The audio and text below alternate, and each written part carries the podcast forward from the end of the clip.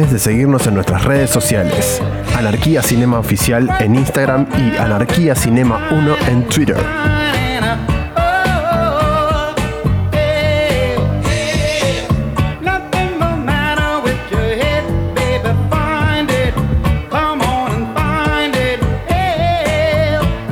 Bienvenidos amigos y amigas a otro episodio de Anarquía Cinematográfica en cuarentena. En esta oportunidad vamos a estar hablando de la última película de Spike Lee estrenada recientemente en Netflix, The Five Bloods.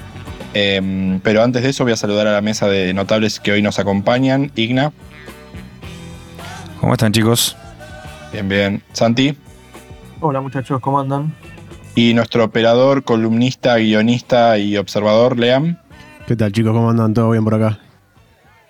Bueno, bueno, por acá todo bien. Em, como les contaba, vamos a estar hablando un poquito de esta de la última película de, de Spike Lee que estuvo estrenada hace poquito en Netflix. Eh, esta historia que cuenta un grupo de ex soldados de Vietnam que vuelve a Vietnam después de muchos años para, por un lado, buscar un tesoro de oro que dejaron escondido y por el otro lado también recuperar eh, el cuerpo de su, de su eh, capitán de, pelotón era, o de escuadrón. Eh, y bueno, la película nos va a llevar un poco por, por, todo el trayecto de esto, viendo un poco, abarcando varios temas. porque básicamente los amigos se vuelven a juntar después de muchos años y obviamente no, son los mismos, cada uno no, no es lo mismo después de, después de la guerra cada uno tomó un diferente camino y, los afectaron de diferente manera, que es algo que vamos a ver en los personajes. Eh, Spike Lee la dirige, la produce y participa del guion. El guion tuvo varias, eh, tuvo varias eh, se hizo un par de veces, por lo cual no es que es el guion original solo de él, digamos, él lo, lo recauchutó. Em, pero bueno, es, es, una película con el sello de él. La película está protagonizada por Delroy Lindo, Jonathan Myers, Clarker Peters, que conocemos de The Wire, Norman Lewis, Isaiah Wishock, eh, Paul Hasser, ah, Jasper Paconen, que ya lo hemos visto en, en Clan, sí. Black. Y en Bank Clansman, perdón. Y bueno, y aparece un ratito Jean Reno y Chadwick Bosman, que es este, este, este, este personaje. Así que a ver, primero le voy a ir preguntando un poquito a ustedes, ahora vamos a hablar un poquito más de la película por ahora, tranqui, sin, ningún spoiler, ya vamos a avisar cuando arranquemos. A mí en líneas generales me gustó, Santi, ¿a vos? A mí me gustó, sí.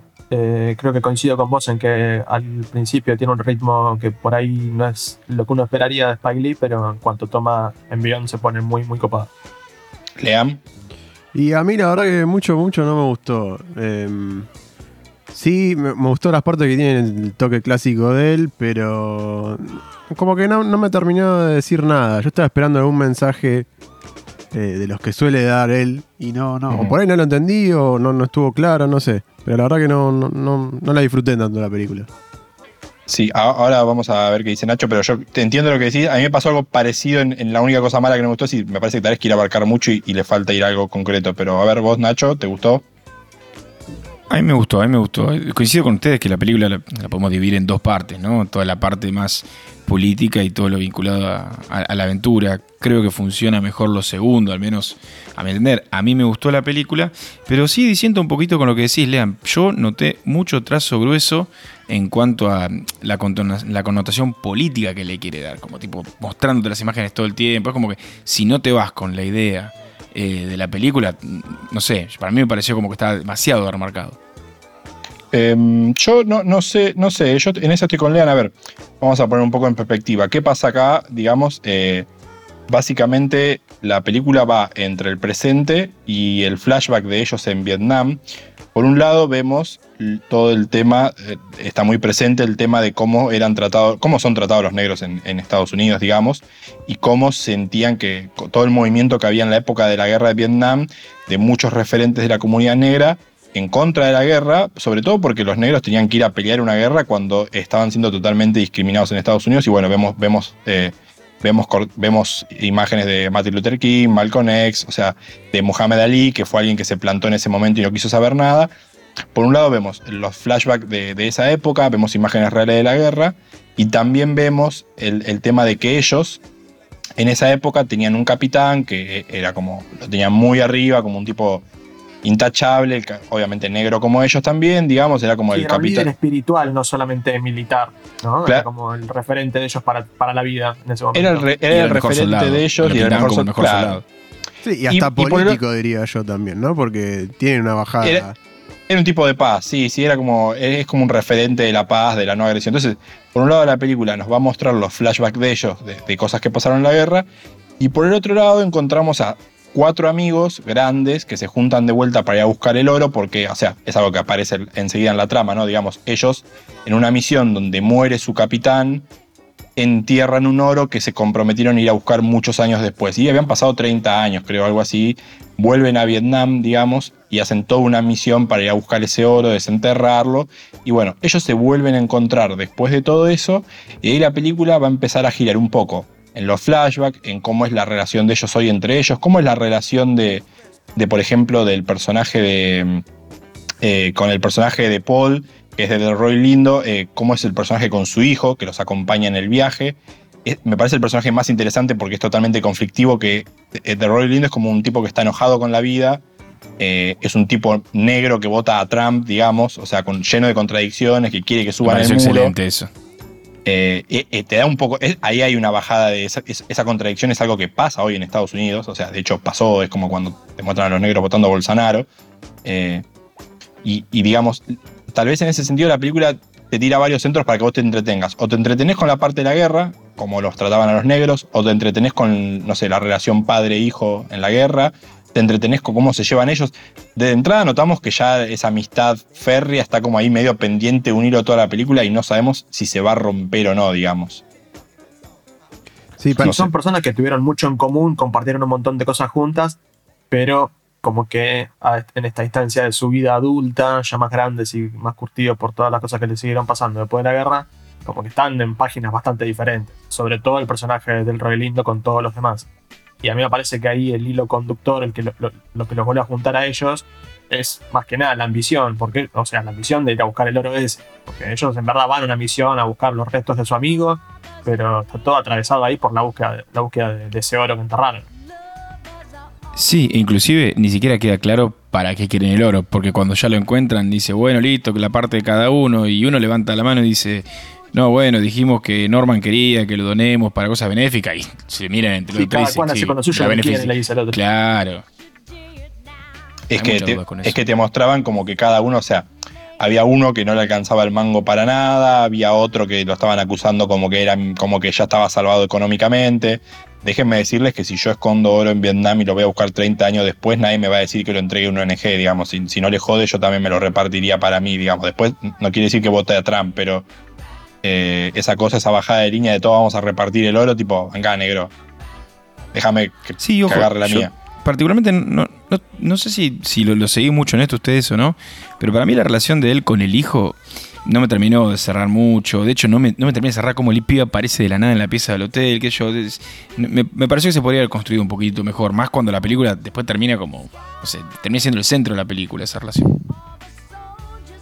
Sí, sí, creo que una de las cosas que iba a decir de la película es que el personaje de él, de, de Paul, termina siendo como un medio un pulpo de la película y siendo como que en un punto a veces él, él absorbe toda la carga de la película. No sé si está bien o mal, Bueno, digamos. eso es lo, lo que les iba a decir a ustedes. ¿No les parece que centra todo, todo el conflicto en un solo en un solo personaje y el resto medio a veces quedan desdibujados? Podría haber repartido un poco sí. eh, para que Sí, sea sí, más del gordito amena no te enteras nada, por Estoy de ejemplo. acuerdo, ¿no? Del gorrito no te enteras nada.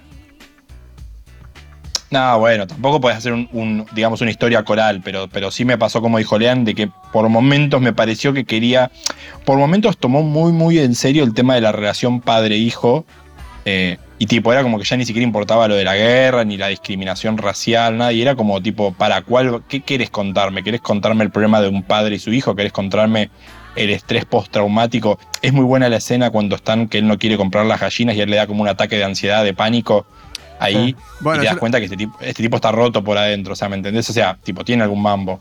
Lo que iba a agregar, y iba a usar de ejemplo justo la escena que dijiste vos, o sea, tiene, tiene grandes momentos el personaje. Pero, por ejemplo, eh, con el personaje de Otis, que se entera que tiene una hija en Vietnam, y quedó media suelta esa historia. Porque al final sí, todos nos dimos cuenta, incluso los personajes, de que era la hija, pero podrían haber explotado más ese, ese lado, esa consecuencia de la guerra también. Sí, sí, Es creo que él para tiró el verdad- centro nomás ahí. Para mí, en verdad, lo que buscan contar, eh, o sea, respondiendo a la pregunta de Román, ¿de por dónde va la historia? ¿Por el tema político o por el tema de la historia y la, de la aventura de ellos buscando ese oro? Para mí la película es eso, es ellos buscando el oro y todo lo demás es matiz sobre esos personajes, que como bien dice Lean, yo coincido, el de Tilroy Lindo está mucho más trabajado que los demás, los demás medio como que se confunden o se desdibujan entre sí. Pero la historia es la de ellos yendo a buscar el oro y, por ahí lo que la, la- la contundencia que le falta al mensaje político que decían recién es justamente porque la película va por otro lado. Yo creo que es difícil. A ver, a mí me gustó la película. Eh, eh, a ver, cuando vimos, por ejemplo, Black, Black Clansman la otra vez, era como que nos quedaba muy en claro la bajada que había. Acá también te queda claro, no es que no hay una bajada. Pero sí me parece que no está tan centrado, o sea, no es el único tema de la película. Entonces es como que ta- tal vez eh, tal vez me pasa algo como lo de. Es la única crítica que le encuentro. No eh, había como muchas cosas para explotar. Sí, pero para mí, Black Clansman, que me pareció mejor película, y creo que todos van a estar de acuerdo conmigo, me gusta más porque es más sutil, porque la película en todo tiempo te muestra una historia de, no sé, los 70 o los 80, no me acuerdo bien dónde estaba situada, y vos decís, oh, mirá qué hijos de puta, mirá lo que hacían, y después de repente, apenas termina, te mandan esos montajes, esas cosas que están pasando ahora, o el año pasado, o el tiempo actual, y decís, ah, la puta, esto sigue, o sea, pero no te lo van tirando cada dos minutos en la película en Die Fall Bloods están todo el tiempo tirándote estas cosas. Y es muy parecido a otras películas de Spike Lee que, que hace esto, como yo le digo, sobreliminal, como pasa, por ejemplo, en, Malcolm X. Eh, hay otras películas de él, como Black Clansman o Haz lo correcto, que para mí los mensajes están un poquito más encriptados, te, te hacen pensar, y al menos yo le encuentro esa belleza, ese, ese tipo de películas por sobre esta. Por eso es lo que a mí no me terminó de cerrar tanto. Sí, pero lo que decía yo es la falta de un único mensaje. Tiene muchos chiquitos en la película. Claro, tal cual. Y a, a comparación de, de esas películas. Igual también falta un poco de, eso- de esos mensajes supraliminales. Lo bien, en realidad toda la película es un paralelismo con el pasado y el presente, entonces por ahí no, no haría tanta falta. Eh, Déjame elogiar para mí el gran recurso de eh, las escenas que son del pasado. Eh, primero, cambiar el- la relación de aspecto de la película. Eso me pareció espe- espectacular. O sea, Sí. te lo estás viendo en una tele vieja de repente. Y después algo que, mm, que dijo Igna cuando estábamos charlando en postproducción. El tema de que sean los mismos actores los que sean los personajes Sí. de, de ellos, jóvenes, digamos, que no están jóvenes, sino el único que queda joven eh, es el personaje que está muerto. Normal.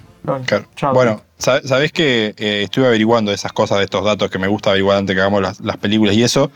Y hubo todo un tema con el tema de, de las escenas de flashback. Spike quiso- quería en un principio grabar toda la película en 16 milímetros. Y en este momento hay como todo un debate en que Netflix te, te está financiando proyectos, todo, pero impone sus condiciones técnicas, digamos. Entonces, la negociación que hizo Spike Lee con Netflix fue que los flashbacks se los deje grabar en, en película de 16 milímetros, o sea, tipo una cinta vieja hecha y derecha, digamos, que tenés que llevar a producir a un estudio y todo. Y la, y la parte actual está grabada con equipos digitales, digamos. Mm. Eh, porque él creía justamente que podía ser un acierto que, que los flashbacks estén grabados con la tecnología o, o que había realmente en esa época, como para hace- hacerlo sentir mucho más real. Y realmente me parece que le sale bien, está bueno. Sí, Eso me pareció un acierto. Igual también es un recurso que se usa bastante. O sea, los estudios de, que, que financian este tipo de películas que tienen presupuestos muy más que holgados, eh, se sigue filmando en analógico, digamos, porque supuestamente eh, muchos dicen que, por ejemplo, lo- el tema de los colores de piel, que son cosas muy importantes para la visual, eh, son mucho mejores en, en celuloide o en, en análogo que... No, sí, pero el tema acá era que tenías que grabar en 16 milímetros y mandarlo de, no sé, de Vietnam, porque realmente grabaron en Vietnam, hasta Estados Unidos a producirlo y era carísimo. O sea, tipo, el chabón quería hacer toda la película así y lo sacaron del orto. Claro.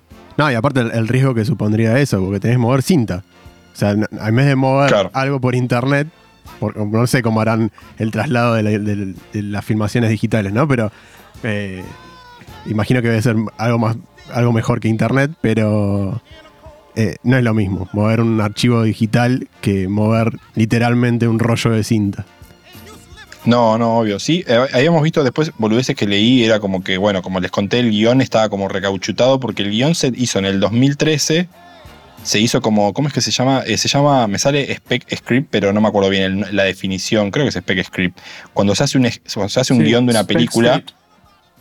Pero todavía no tenés de- definido bien, bien, digamos, se cuenta la historia nomás, no el diálogo en sí, no hay, no hay, no hay storyline, digamos, y la iba a dirigir Oliver Stone, iba a estar Morgan Freeman eh, y tipo toda otra banda de negros, nada que ver, y Oliver Stone, o sea, tipo nada que ver. Eh, Sí, yo, ojo, hasta leí que el guion original, que es antes de eso, ni siquiera eran soldados negros. O No, sea, iban a ser no, cuatro soldados blancos en Vietnam. No, no, Entonces, iban a- entonces, era, otra movida. relleno. Claro, cuando la agarró Spike Lee, la recauchutó y le dieron una mirada afroamericana a la historia, digamos. Pero tal vez pasó, tal vez al mismo tiempo te diría que eso se nota, de como que hay una idea de, de como dijo Lean, tipo tirar muchos micromensajes y tal vez es la única en contra que le veo. Pero se me hizo llevadero. Había leído una crítica como que había gente diciendo como, che, puede ser muy larga. A mí, la verdad, no, no se me hizo larga. Sí, a ver, No, a mí resulta un poco, un poco extenso, pero porque al principio tarda en arrancar. Eh, Yo como crítica, a mí me gustó muchísimo, pero como crítica le, le- le hubiese sacado un par de, de minutos al, al principio de algunas cosas que Pero terminan no resultando en nada.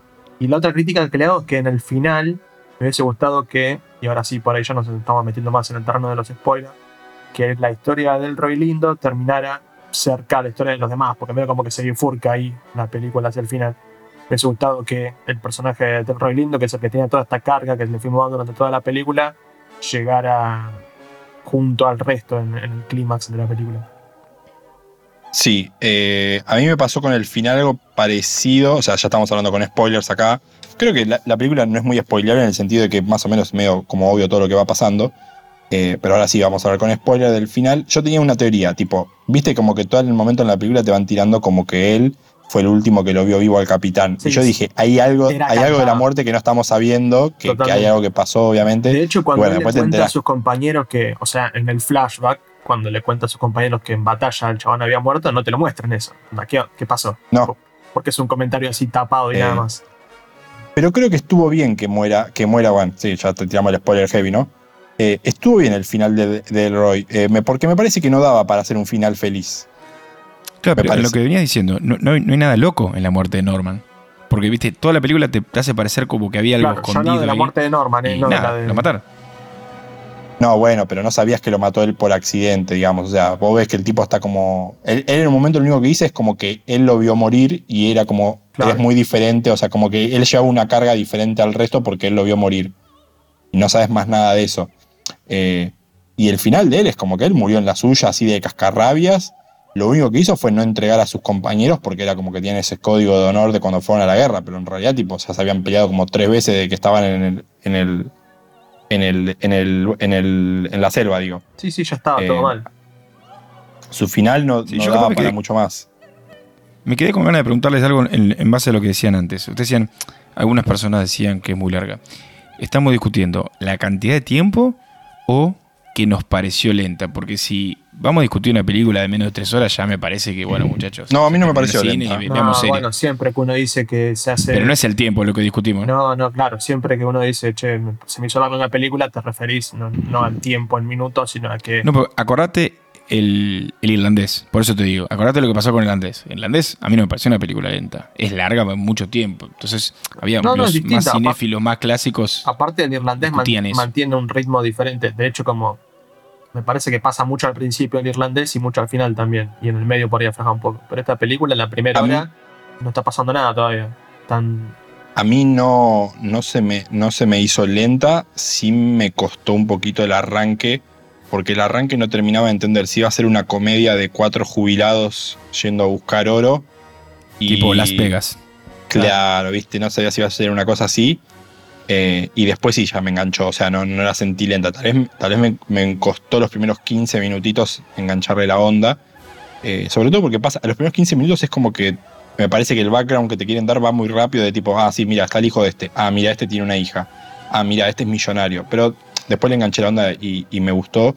Si quieren, para, para ir cerrando, les tiro la última pregunta, digamos, o sea, estaba viendo que a nivel crítica le, fue, le está yendo muy bien, por lo menos en Rotten tiene 91, es, es bastante bien, pero a nivel audiencia la están, la están matando, digamos, le están dando 57. Eh, es otro caso, ese, ese otro caso de, de tipo la gente por un lado y la crítica por el otro. Puede ser, sí, sí, sí, puede ser. Igual Spike Lee generalmente genera esta cosa, ¿no? De amor-odio. De hecho, nunca fue un tipo muy reconocido. Yo siempre me acuerdo del capítulo de Los Simpsons que hay dos aviones, uno va a la luna y otro va al sol. Y en el sol están tipo las celebridades más pedorras, tipo Rosie O'Donnell. Y está Spike Lee también, ¿viste? Capaz ellos lo tienen como medio un chabón que medio pelo.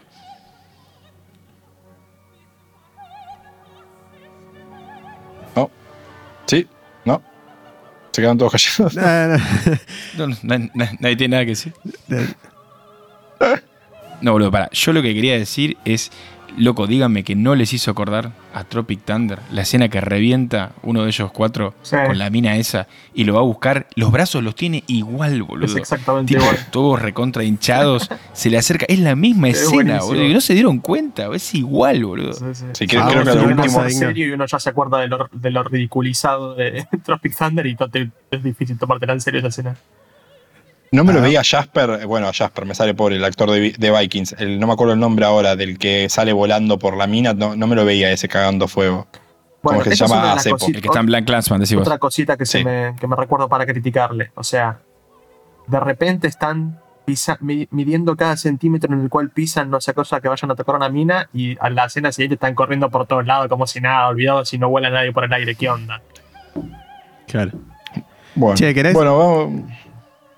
No, no, perdón. sí, sí. la- No, no, sí, sí. sí. No, no, decía, vamos cerrando, digamos, yo, yo no noté mucho hype a nivel Argentina para la película. Es verdad que a veces las películas de este tinte es como que tal vez tienen mucho más controversia o algo en Estados Unidos y acá es como que generalmente no se le dan bola. O sea, acá Spike Lee es una cosa de culto, no es masivo Spike Lee en Argentina. Estoy seguro. Sí, pero sacaron en el momento justo, boludo. Y fue Ah, casualidad, eso sí. eh, porque salió que de dos semanas después de lo de George Floyd. Sí, iba a ir para Cannes la película, estaba- había estado averiguando, iba a ser candidata, iba a participar en Cannes y tu- tuvieron que abortar y, y la mandaron a... Bueno, igual iba a salir por Netflix, digamos, pero bueno, no en estos tiempos. Y era una película para el cine, claramente. Sí, sí, no sé si va a ir al cine, pero tal vez no le iban a estrenar ahora y me parece que todo esto lo adelantó un poquito y, y bueno, veremos. Eh, no sé, no, no vuelo, no sé, no vuelo un acá que me digas hay una actuación de Oscar o de nominación, pero bueno, no sé si por un tema de a veces ser políticamente correcto la academia puede buscar acá algo. Y Ah, mejor guion adaptado, ¿qué le- algo así le pueden llegar. Como Black Clansman. Igual Black Clansman era mucho mejor. Sí, sí, a mí me gustó mucho más. qué sé yo, Chadwick eh, eh, actuó bien en esta. Sí. No, no, no pestó como en otras películas gustó que mucho también recibieron sí. premio, así que. Delroy Lindo también está Pero bien, está- pero hace, viste, medio siempre un papel, siempre hace un tipo excéntrico, viste, nunca hace un papel. Es muy loco que sea, es muy loco que ese tipo sea inglés y hable, y hable y haga como de yankee como si desayunara barbacoa, boludo. Ese flaco, ese es el gordo que está en Nightonia, ¿no? Y que está en Black Clansman también. Eh, Night Tonya no, no, me no acuerdo. está, en Black Clansman no está del Roy Lindo, ¿no? Porque usted, yo lo escucho que lo nombran todo el tiempo. ¿Del Rolly quién es? ¿El blanco? No, Delroy No, Lindo es Paul, el, boludo. el de 60 segundos con Nicolas Cage cuando roban los autos, el policía que lo Claro, persigue. es verdad, el que hace de policía. Es verdad. A la puta, no sé. No, yo el que les mencionaba es, ¿viste? El gordo que está con ellos en el grupo de Sacaminas. Ah, Ah, Paul Ese gordo Walter está en Clans. Ese gordo está en Black Clansman también. Eh, Jasper es está en Black. Clansman. Jasper está, en Black Clansman. Claro, Jasper está en Black Clansman. Pero este gordo también está en Nightonia. Que está muy buena la película y él hace un papel muy copado y es muy divertido ese chabón. Este, Bueno, acá, tiene bueno, un pa- acá tiene un papel re chiquito igual. sí, sí, muy Sí. chiquitito. Jasper creo que es el que más habla de esos tres y apenita, nada más. Eh, bueno, vamos cerrando. Esperamos que, que les guste la peli o por lo menos le, le peguen una escuchada y después le peguen una mirada. No escuchada y escuchada nos peguen a nosotros. Eh, así que bueno, nos vamos de- despidiendo y nos encontraremos para alguna próxima entrega a cuarentenadas. Nos vemos, amiguitos. Chao, Chao.